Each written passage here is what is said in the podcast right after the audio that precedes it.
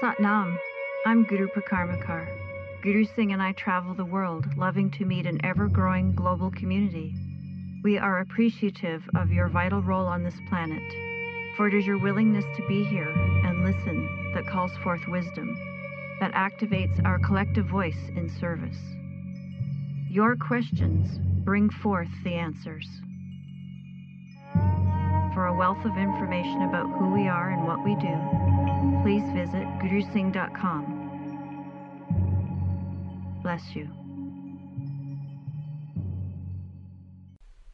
Hmm. Satnam. Back in 1969, hmm, 1970, early 70s, late 60s,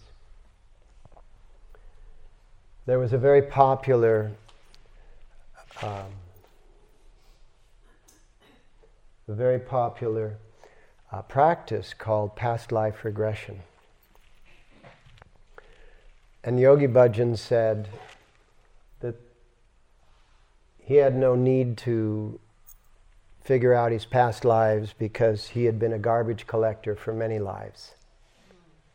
That that was what a teacher was all about, was basically collecting the garbage of the world and setting things more appropriate.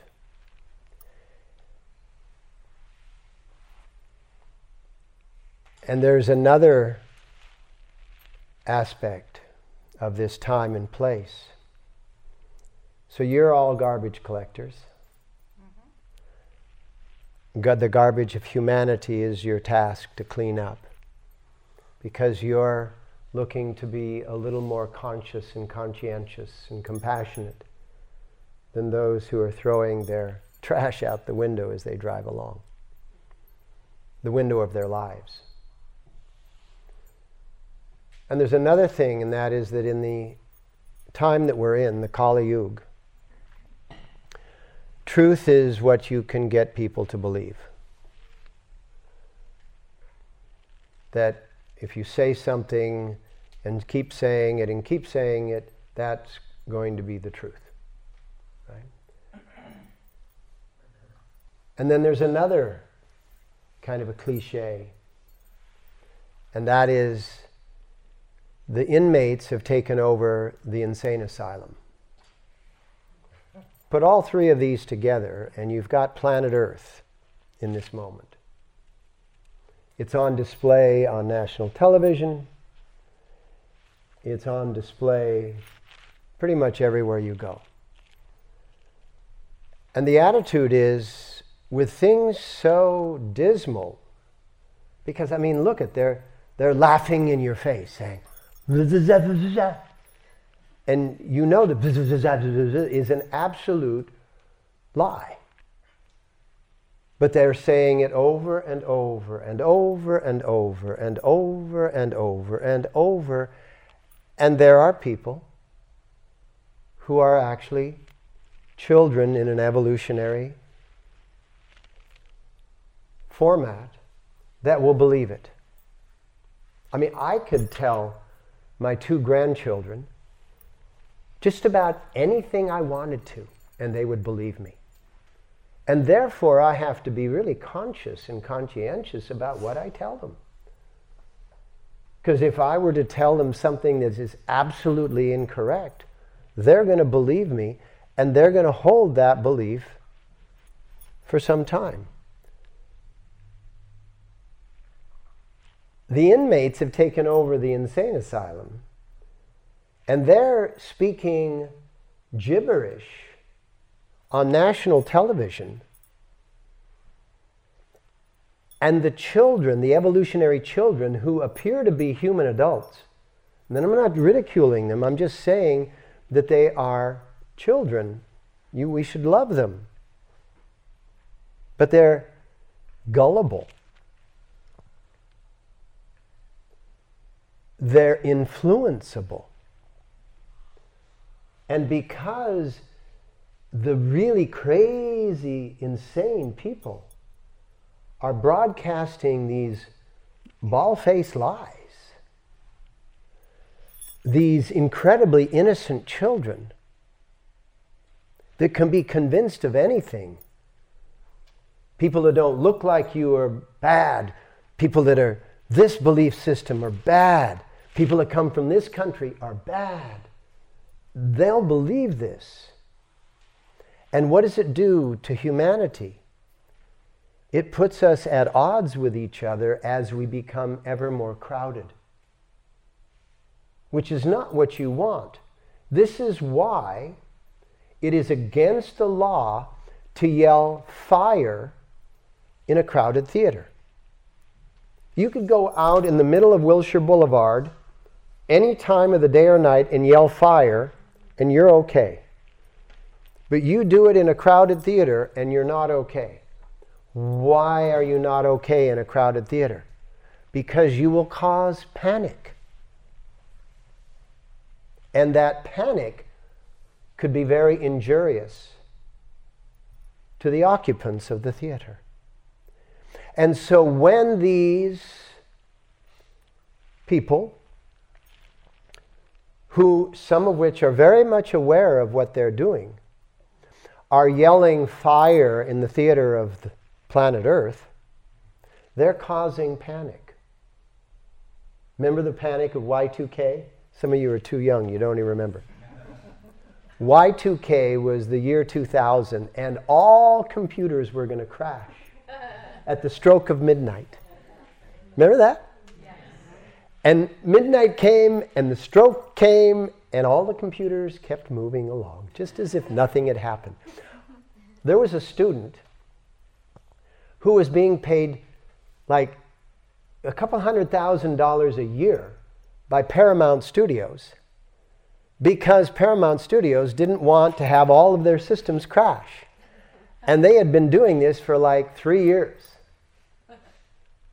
So that was $600,000 down the drain because nothing happened. But it's the same thing that's going on today in this world with these roustabouts, whatever you want to call them, that are occupying these supposed high positions of make believe power. It's just they've got the shovels in the sandbox.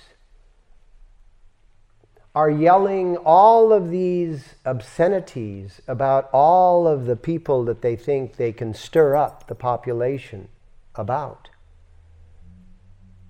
What is our job? Our job is to pick up the trash.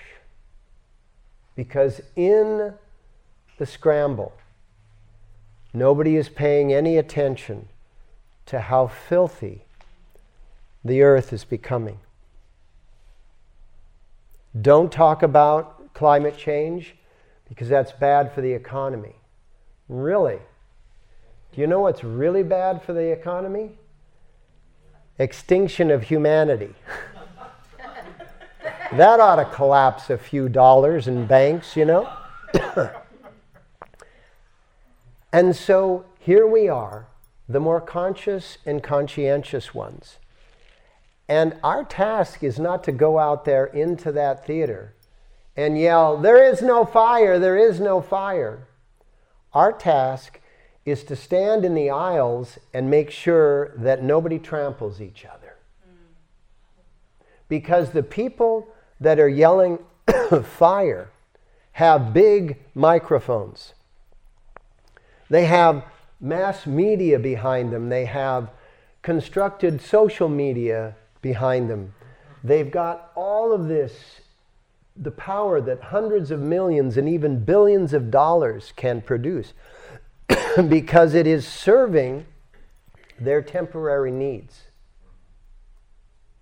What our task is here, what Yogi Bhajan brought here, was a science and technology that can serve our long term needs, the long term needs of humanity.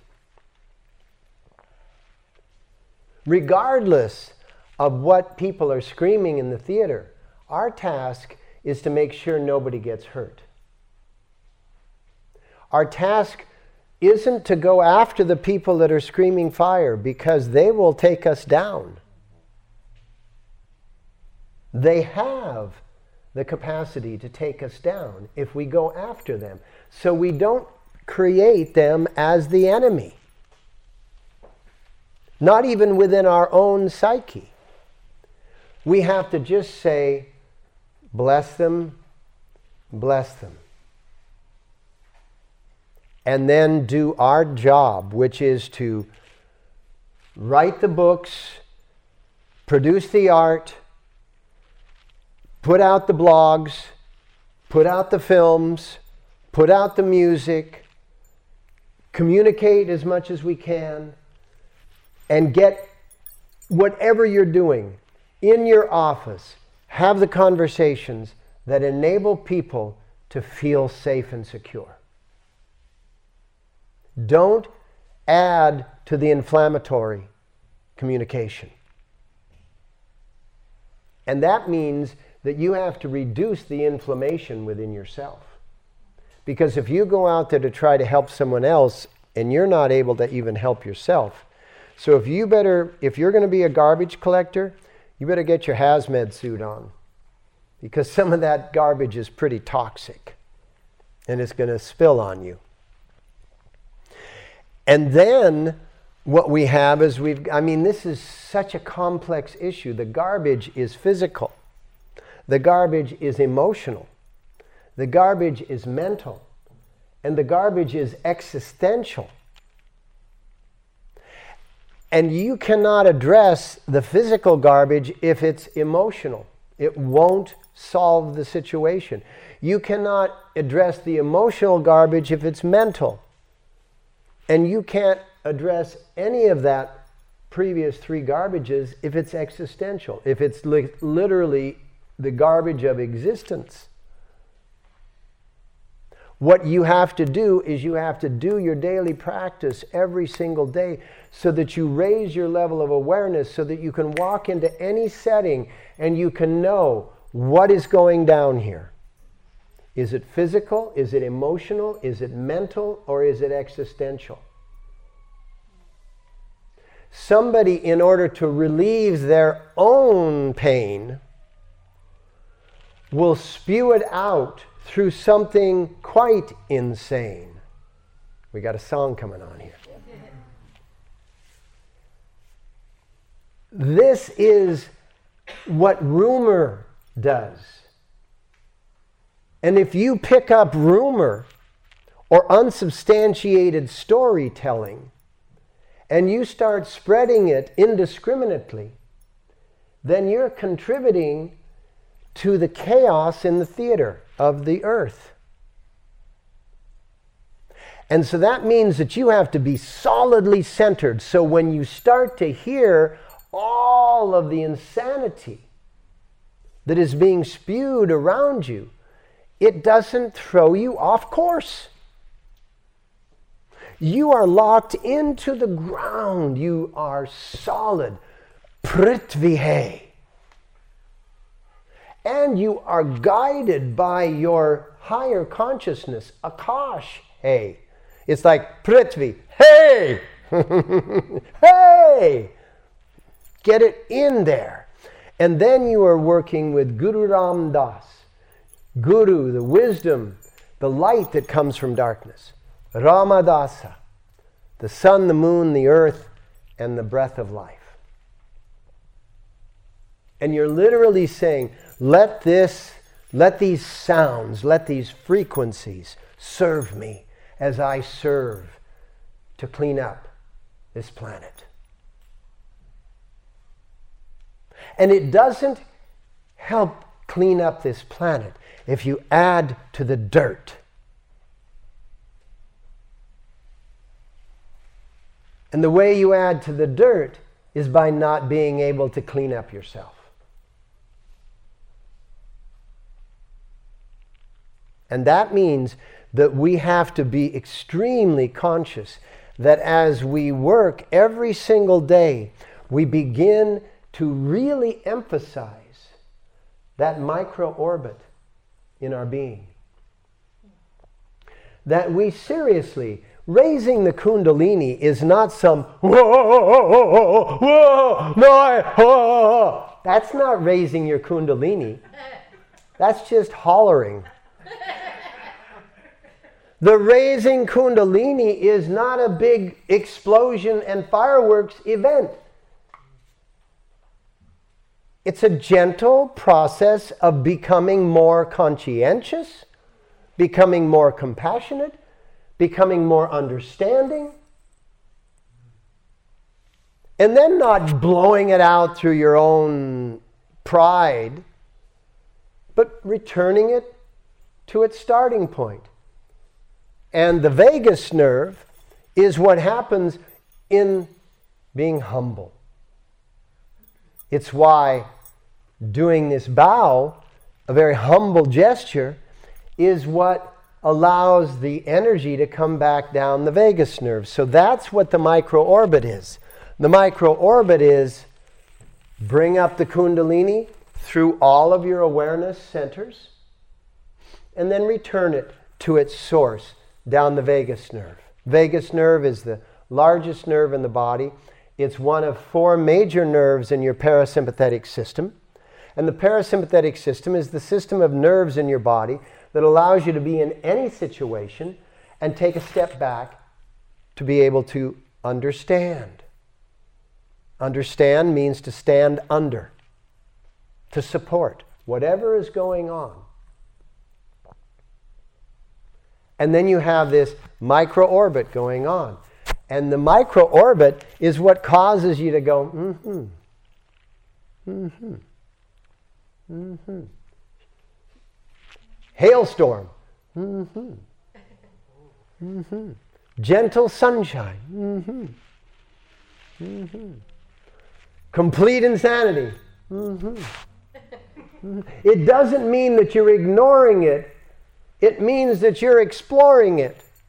You're activating your intuition so that you go, mm-hmm, hmm, mm-hmm. And that starts to activate a sixth, seventh, eighth, ninth, tenth sense, whatever number you want to place on it. And it's the way through sense.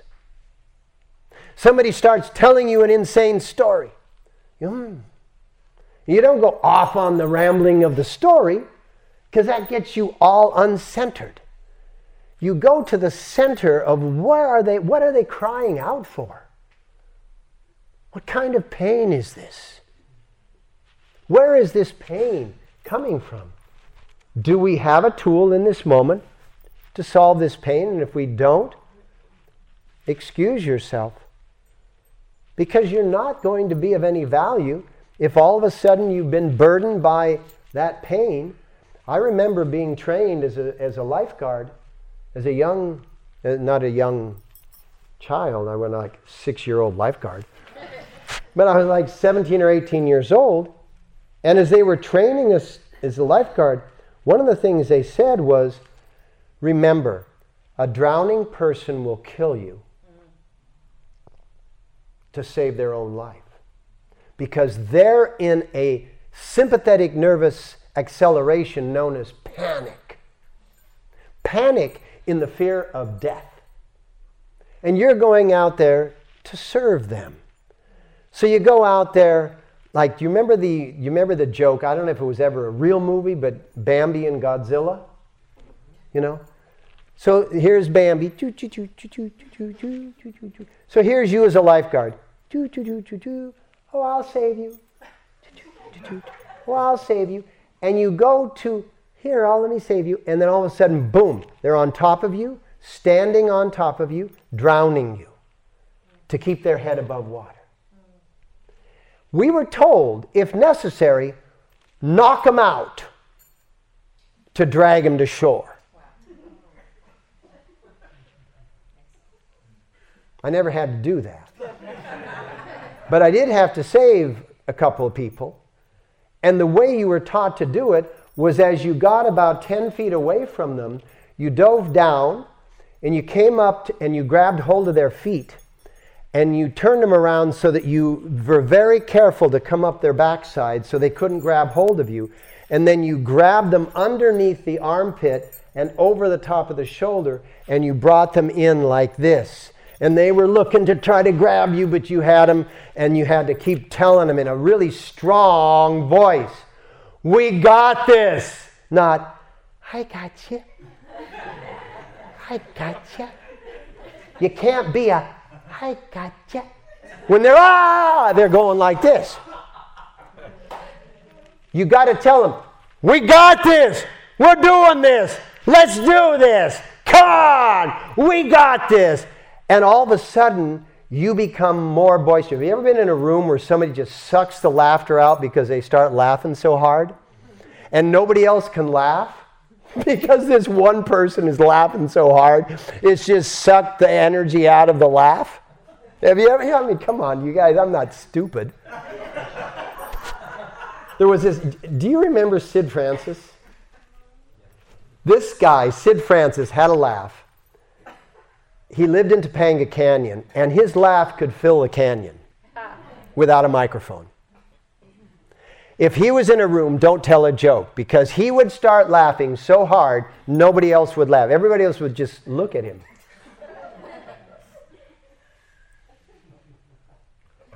That's what you literally have to be. You have to be the boldness. It doesn't mean you have to be loud, but you have to be the boldness in the presence of panic. We got this. And what it's called in the sensory system is the way through sense. There's a way through this. Somebody's telling you an insane story. You can say, listen, I don't need any more of your details because this is you're, you're on repeat, you're on loop. And all you're doing is exaggerating to try to gain my attention. What I need you to know is that we got this. I'm with you on this. We got this. Because the little children in their seemingly adult bodies on this planet Earth are freaking out. And there's this element going on on planet Earth right now that is all about hold on to your own. Don't share. And that's why the idea of anything that is let's share some wealth. Oh, that's that's socialism. That's communism. No, that's called being humane. Let's have everybody with good health care. That's humane. Let's have everybody with child care. That's humane. Let's get everybody educated. That's intelligent. The idea of survival of the fittest is extinction.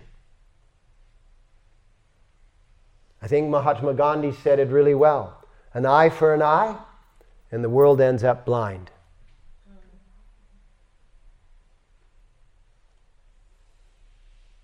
And so it's time for us to really roll up our sleeves and our pant legs and get to work. First, clear our own psyche so that we don't get swept into the chaos and the panic. And then begin to understand, understand what is actually being said. And then, with those who are controlling it, the truly, truly insane that are controlling the microphones, be the antidote. They're controlling humanity through fear and panic. Create the alternative of love and understanding. But do it actively. Be very clear that the love and understanding is coming to find the way through. We got this. Say it. We got this. Say it. And say it consistently within yourself on a daily basis so that you can say it authentically to everyone else on a daily basis. And what you'll need to do in order to truly have this is when somebody starts ranting in some head story, you go into connection. Get in your gut. Somebody start telling you an outlandish story. Do you remember on Saturday Night Live, like, I don't know, 15 years ago? Are you old enough? There was this person, and this person would tell a tall tale. And then they would get everybody to believe the tall tale, and then they'd say, but that wasn't all. And then they would raise the level of the tallness of the tail. And by the time this person's skit was done, they were telling an absolute, utter, fabricated lie that was so ridiculous and so obviously a lie, but everybody was believing it. I mean, they were acting, right? But everybody was believing. That's what's going on right now. That's what's going on right now. And it's a pylon because everybody in those positions are trying to save their dollars. And they know that panic spends money. What will you do to make your life feel better? Well, we need bigger bombs. We need bigger missiles. We need bigger weapons.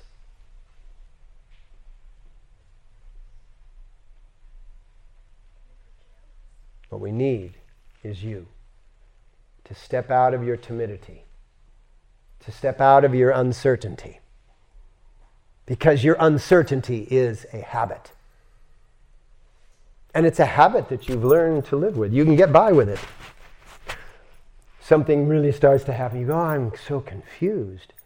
Everybody says, oh, yeah, me too.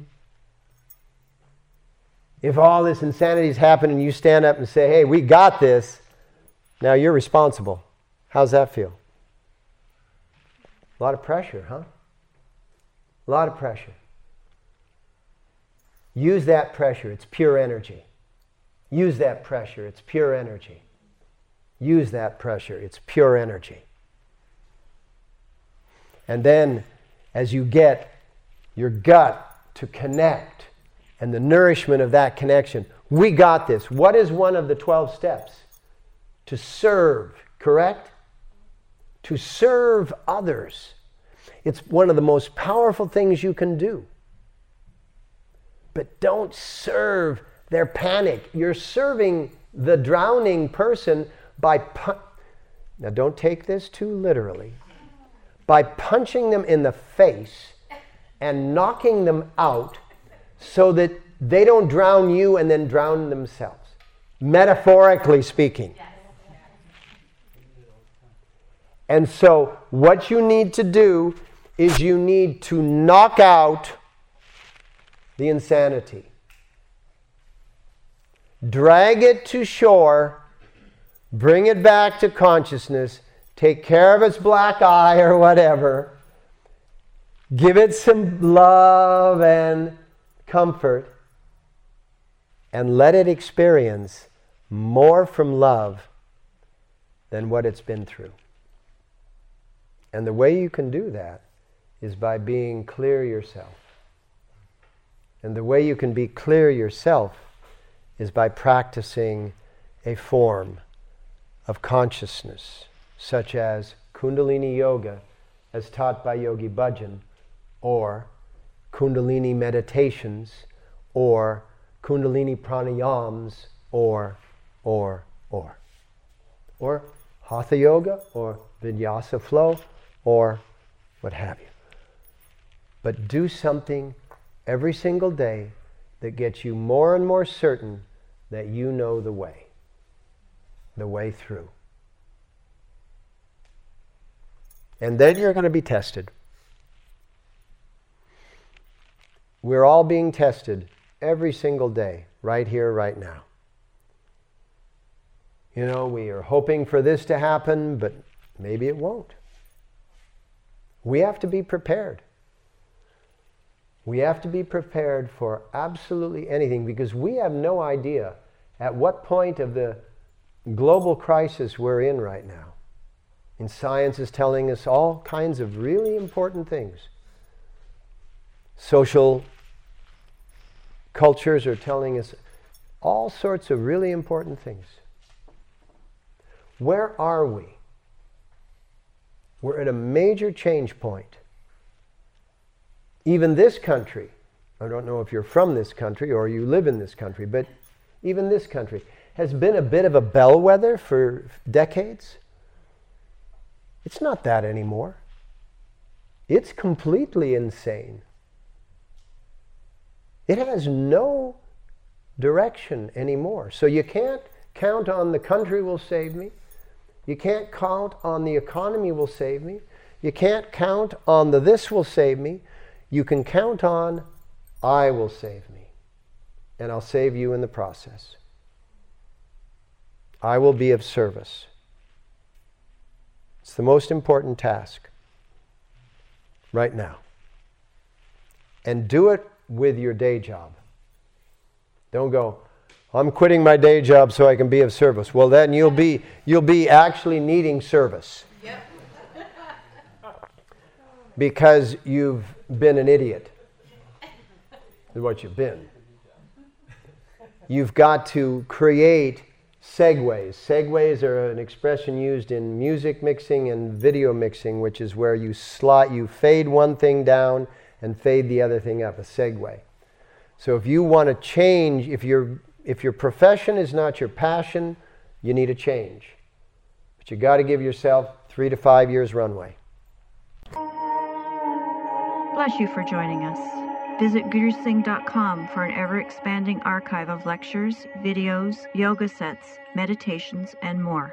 All the classes can be found now on gurusingh.teachable.com. There's going to be long form classes available there, 30 minute long yoga classes with Kriya. There's also what is called a Kundalini Recharge. It's a brief lecture about something like depression or gratitude or achievement or partnering or success. And it'll be a lecture with a pranayama, a breathing exercise, and a single asana that you can just jump into during the day, and then it'll round out with an affirmation or meditation. And these will be like 11 minutes. And then there are also going to be audio files, which are guided 11 minute meditations, which you can listen to. And that's all within gurusingh.com. Satnam.